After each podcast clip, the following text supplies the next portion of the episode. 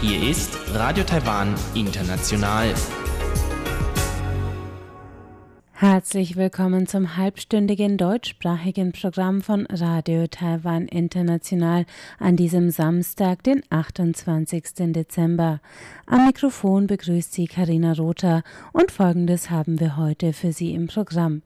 Im Blickpunkt geht es um die jüngst geöffneten Tagebücher Jiang Jingguos.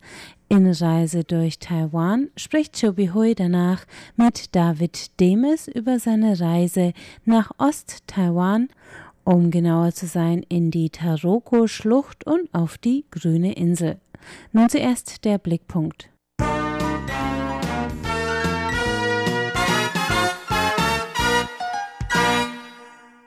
Seine Amtszeit fällt das Ausscheiden Taiwans aus den Vereinten Nationen, der Abbruch der diplomatischen Beziehungen mit den USA und der Wirtschaftsboom Taiwans.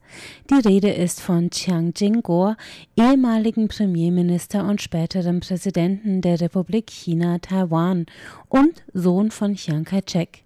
Das persönliche Vermächtnis dieses letzten autoritären Machthabers der Republik China Taiwan steht bald der Öffentlichkeit zur Einsicht zur Verfügung. Die Tagebücher Jiang Jingos sind nämlich ab Februar 2020 in den Leseräumen des Hoover Instituts an der Stanford Universität in Kalifornien einzusehen. Das kündigte das Institut am 17. Dezember an. Chiangs Tagebücher umfassen die Jahre 1937 bis 1979 und beginnen mit seiner Rückkehr nach China, nachdem der junge Jiang für seine Ausbildung für sieben Jahre in die Sowjetunion entsandt worden war. Als er das Schreiben der Tagebücher 1979, neun Jahre vor seinem Tod, aufgibt, ist Jiang Jingguo bereits ein Jahr lang Präsident der Republik China Taiwan. Er tritt das Erbe seines Vaters, des Generalissimus Chiang Kai-shek, an, der 1975 verstorben ist.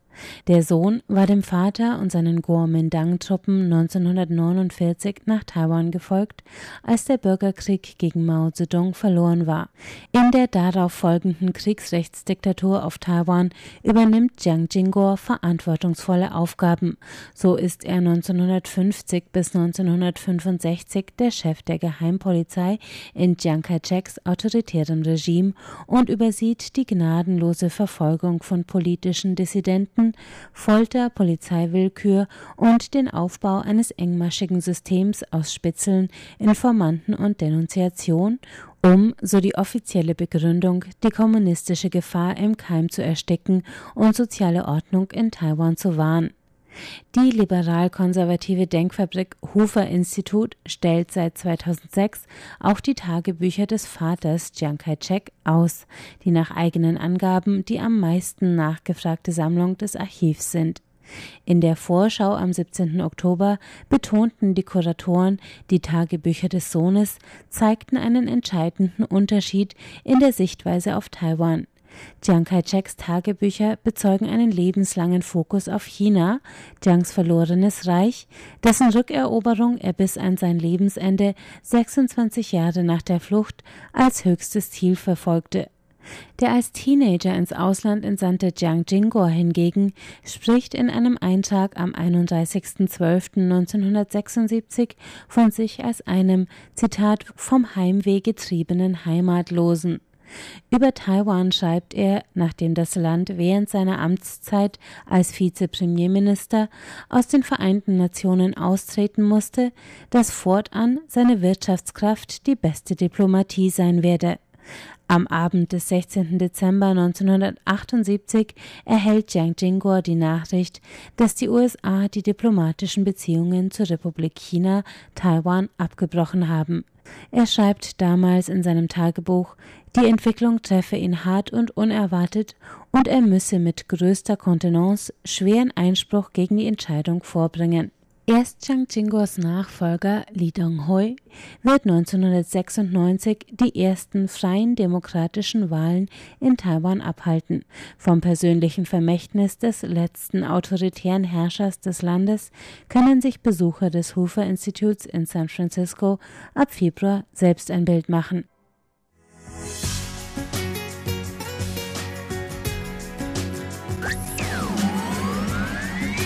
Radio Taiwan, international aus Taipeh.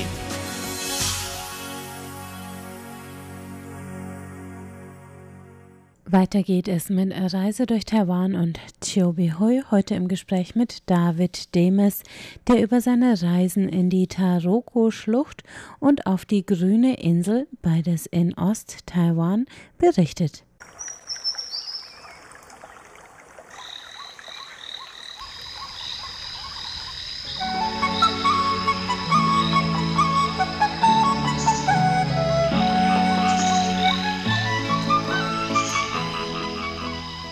Radio Taiwan International. Reise durch Taiwan.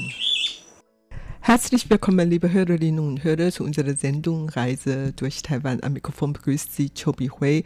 Gast im Studio ist heute David Demes. Sie sind jetzt zum zweiten Mal bei uns. Ja, genau. Ja, okay. Über welche Reise möchten Sie denn heute berichten?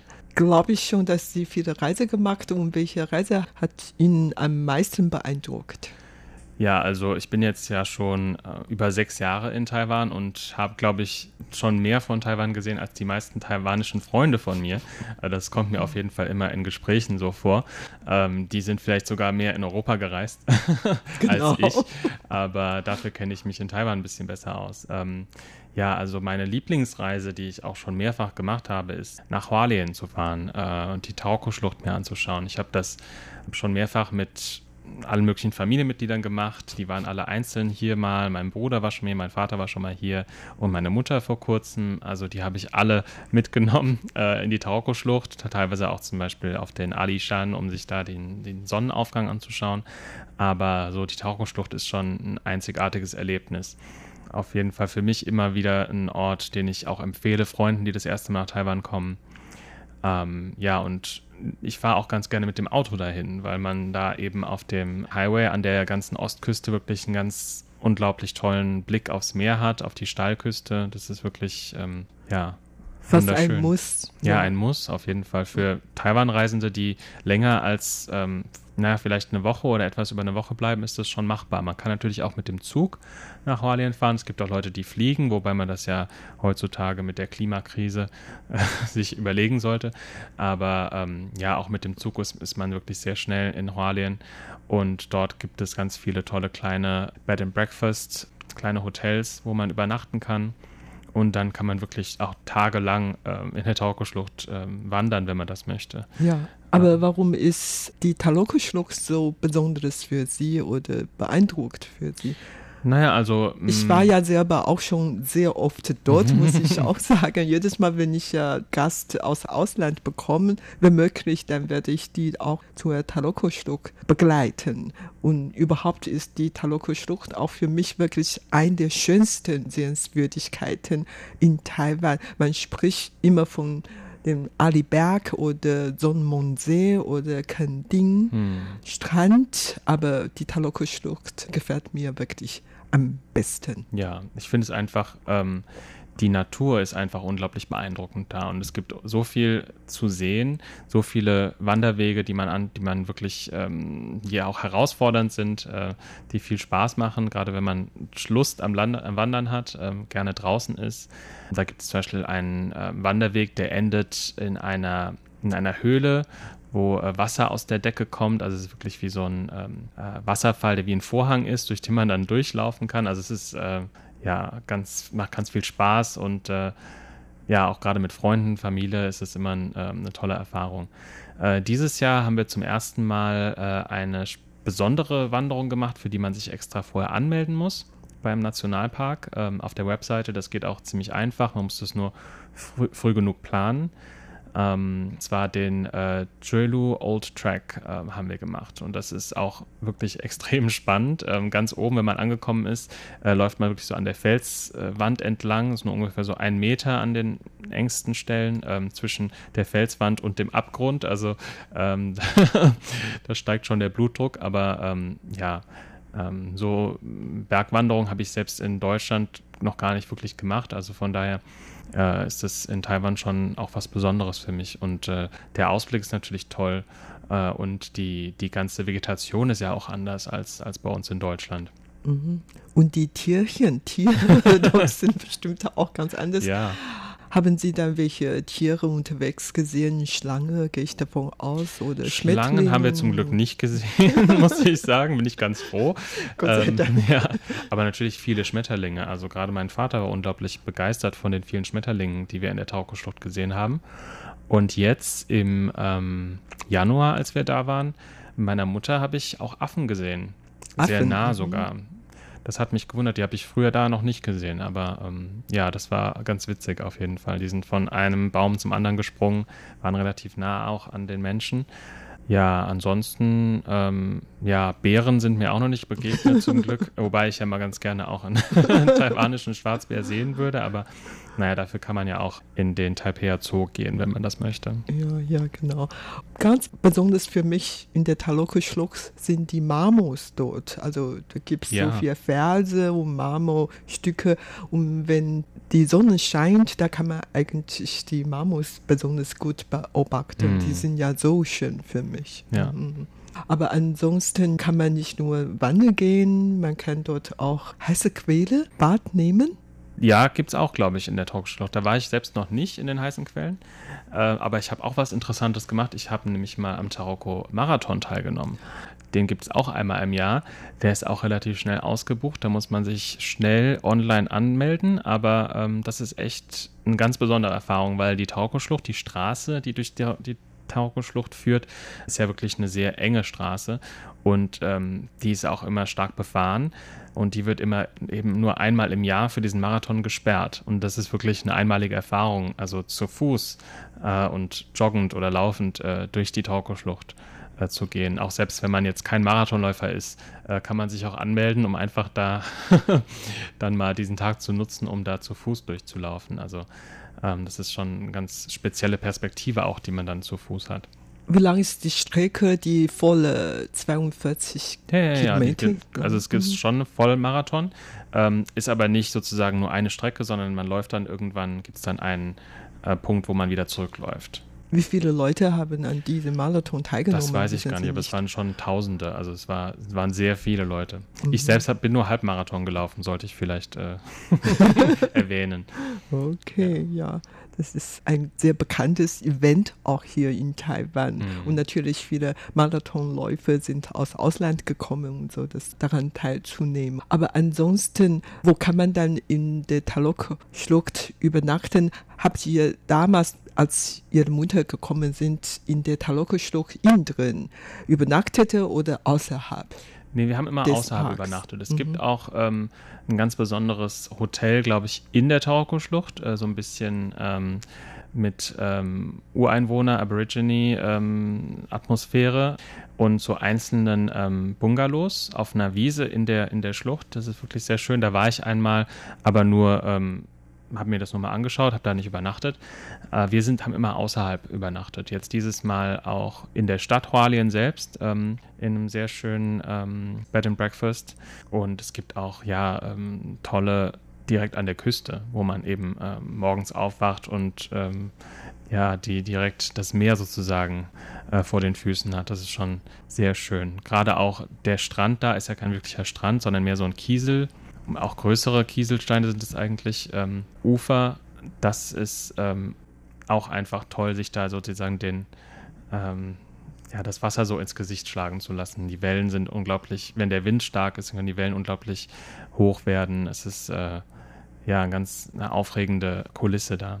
Ja, das kann ich eigentlich nur bestätigen, weil viele Deutsche, die wohnen vielleicht nicht an dem Wasser, am Meer und daher jedes Mal, wenn sie dann noch diese Meereswind spürt, dann freut man sich sehr darüber und das ist auf dieser Seite ist der Pazifik und das, Genau. äh, genau da hat man einen schönen Blick auf den Pazifik und wenn man von der Ostküste Taiwans spricht, dann muss man von dieser Qingshui Cliff sprechen. Genau, richtig. Ja. Also wenn man mit dem Auto von Taipei über Ilan äh, da oben lang fährt, äh, Richtung Hualien, da kommt man da eben vorbei. Und da gibt es auch schöne Haltebuchten und Aussichtsplattformen, wo man dann nochmal kurz eine Rast machen kann und sich das Ganze, wirklich das unglaublich türkisblaue Wasser anschauen kann, was dann direkt da unterhalb der Steilküste zu sehen ist. Ja, wenn man tatsächlich an diese Stelle vorbei fährt, muss man wirklich unbedingt einen Halt machen, weil das ist so schön ist. Das ist auf einer Seite der Pazifik und auf der anderen Seite Hochberge und die Straße ist eigentlich relativ schmal. Ne? Mm. Ja. ja. das tue ich auch immer gerne.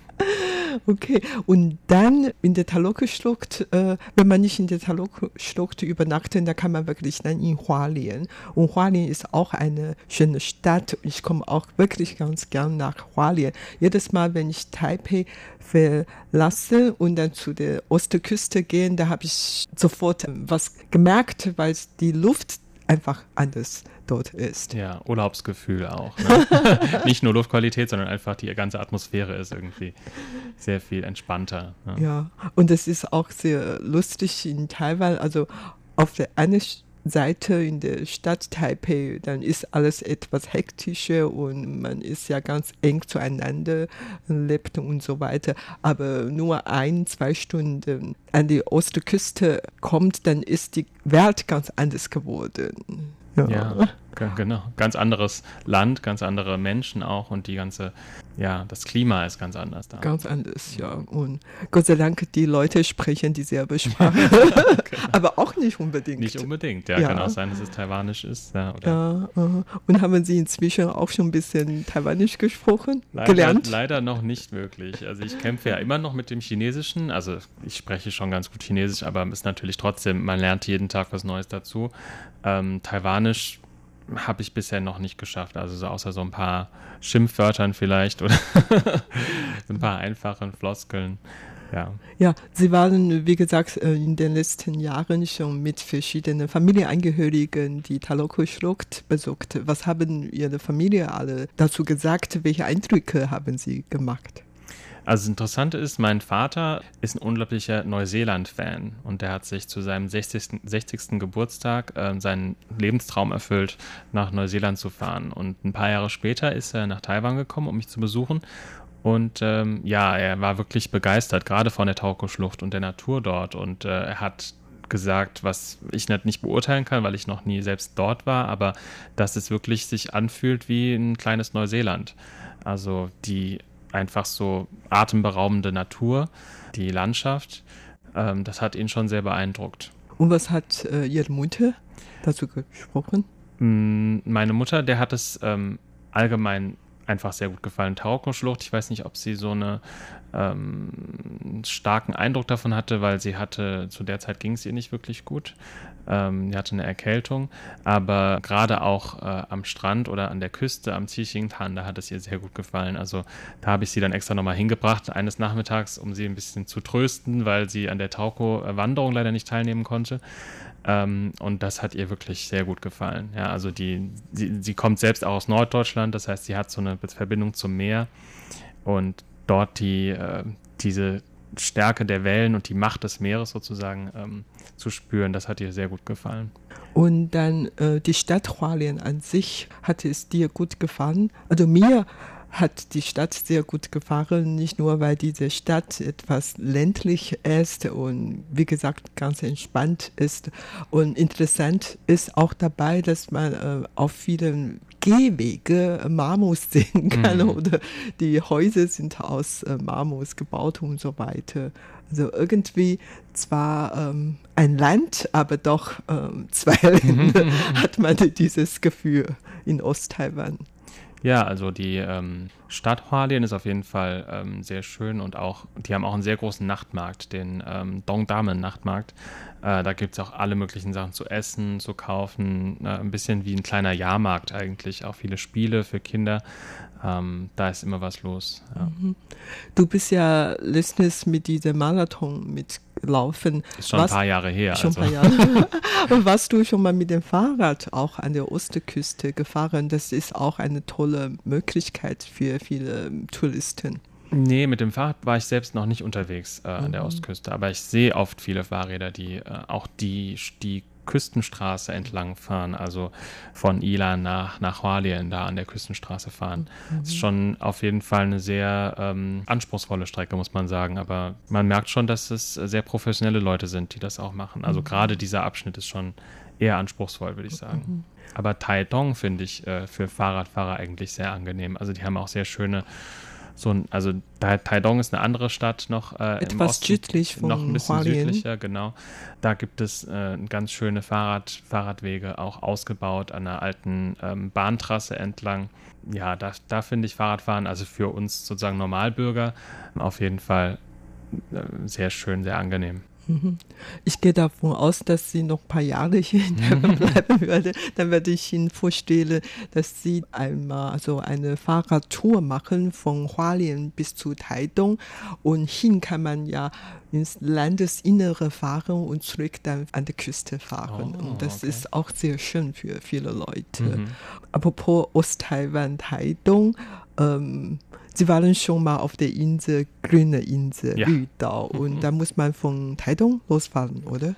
Genau, also man kann äh, entweder mit dem Flugzeug fliegen von Taidong aus ähm, oder man kann ähm, mit der Fähre fahren. Äh, ich bin einmal mit dem Flugzeug geflogen und zweimal mit der Fähre. Also ich war schon dreimal dort.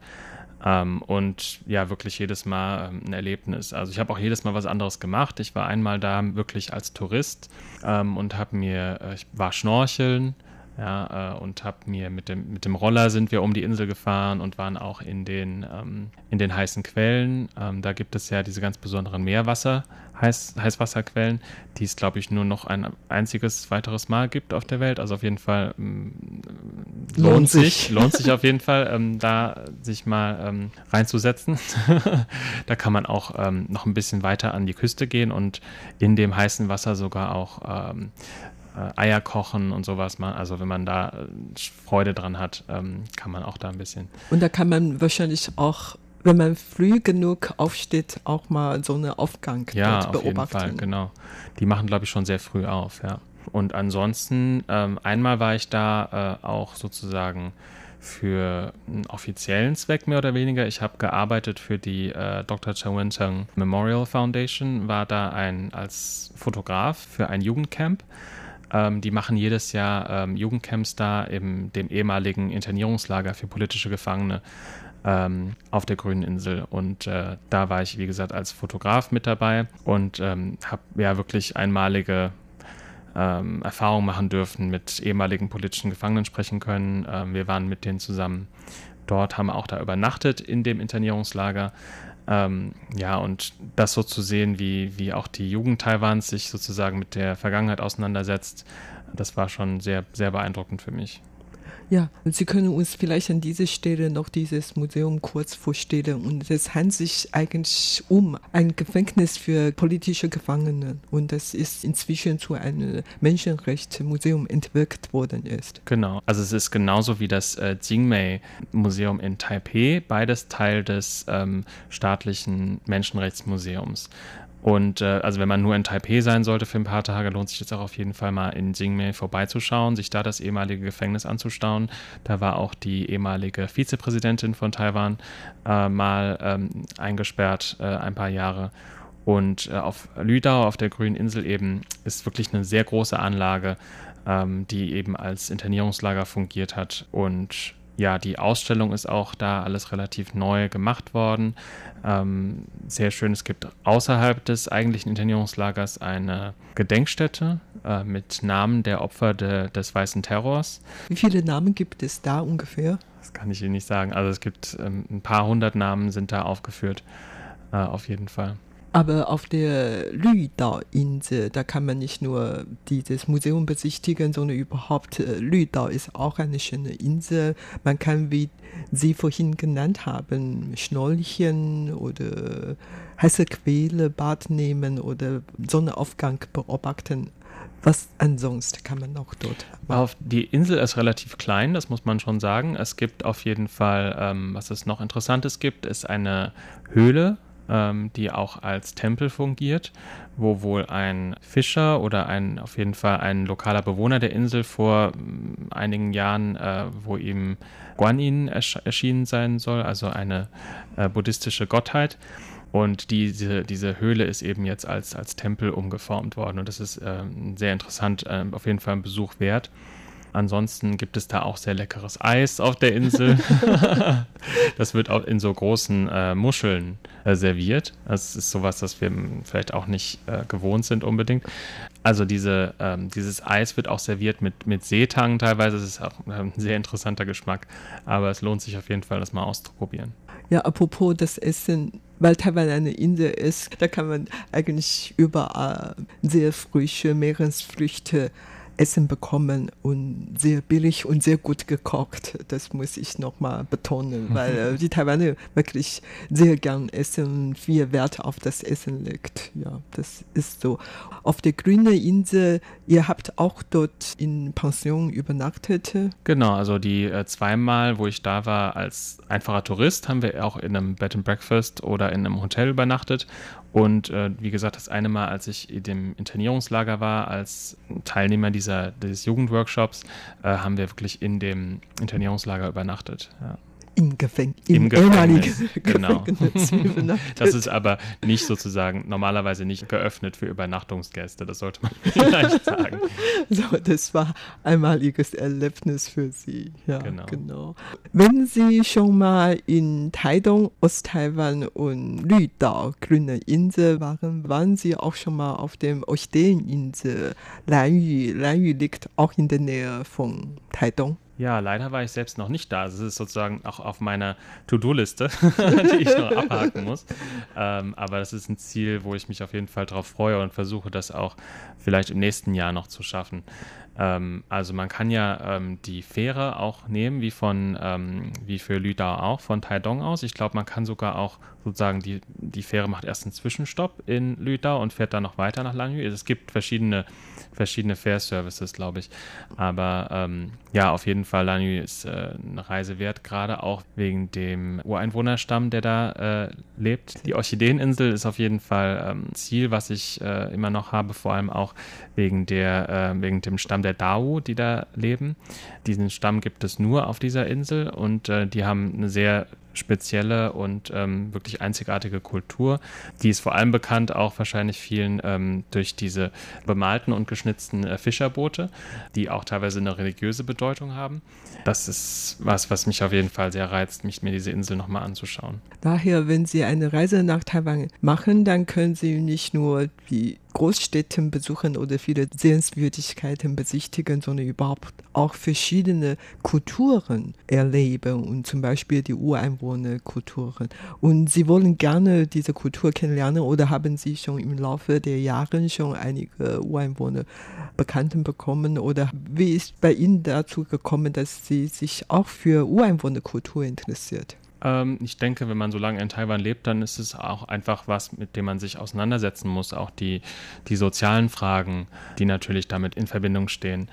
Aber ich hatte persönlich das Glück, zum Beispiel einen Freund zu haben, der aus dem Stamm der Amezu, äh, Ami kommt und äh, einerseits äh, Amezu, einerseits äh, Tachidayazu, die eine sehr, sehr kleine, ein sehr, sehr, sehr kleiner Stamm ist, die ähm, sich jahrelang sozusagen im Stamm der Armee sozusagen versteckt haben, weil sie während der japanischen Kolonialzeit sehr schwer äh, unterdrückt wurden und ähm, ihre Kultur fast komplett verschwunden ist. Ähm, aber erst vor ein paar Jahren sind die von, vom taiwanischen Staat sozusagen anerkannt worden als eigenständiger Stamm.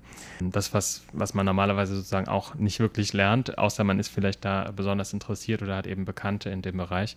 Und dadurch, dass ich ähm, in Shinju ja lange gelebt habe, äh, und da in der Nähe von Shinju, ähm, in den Bergen vor allem ähm, auch die äh, Taiyazu leben, hatte ich da auch teilweise Kon Kontakt zu eben zu Stammesangehörigen. Noch ein Grund mehr, nach Taiwan zu kommen, nicht nur die schöne Landschaft und gutes Essen und die Gastfreundlichkeiten der Taiwaner zu erleben, sondern auch die vielfältige Kultur hier in Taiwan kennenzulernen. Genau. Das war's für heute in unserer Sendung Reise durch Taiwan. Vielen Dank für das Zuhören. Am Mikrofon waren David Demes und Chobi Hui. Und damit sind wir am Ende des heutigen deutschsprachigen Programms von Radio Taiwan International. Das Gehörte finden Sie auch auf unserer Website unter www.de.rti.org.tv. Und auf Facebook sind wir unter Radio Taiwan International Deutsch zu finden. Am Mikrofon hörten Sie heute Karina Rother. Vielen Dank, dass Sie dabei waren und bis zum nächsten Mal.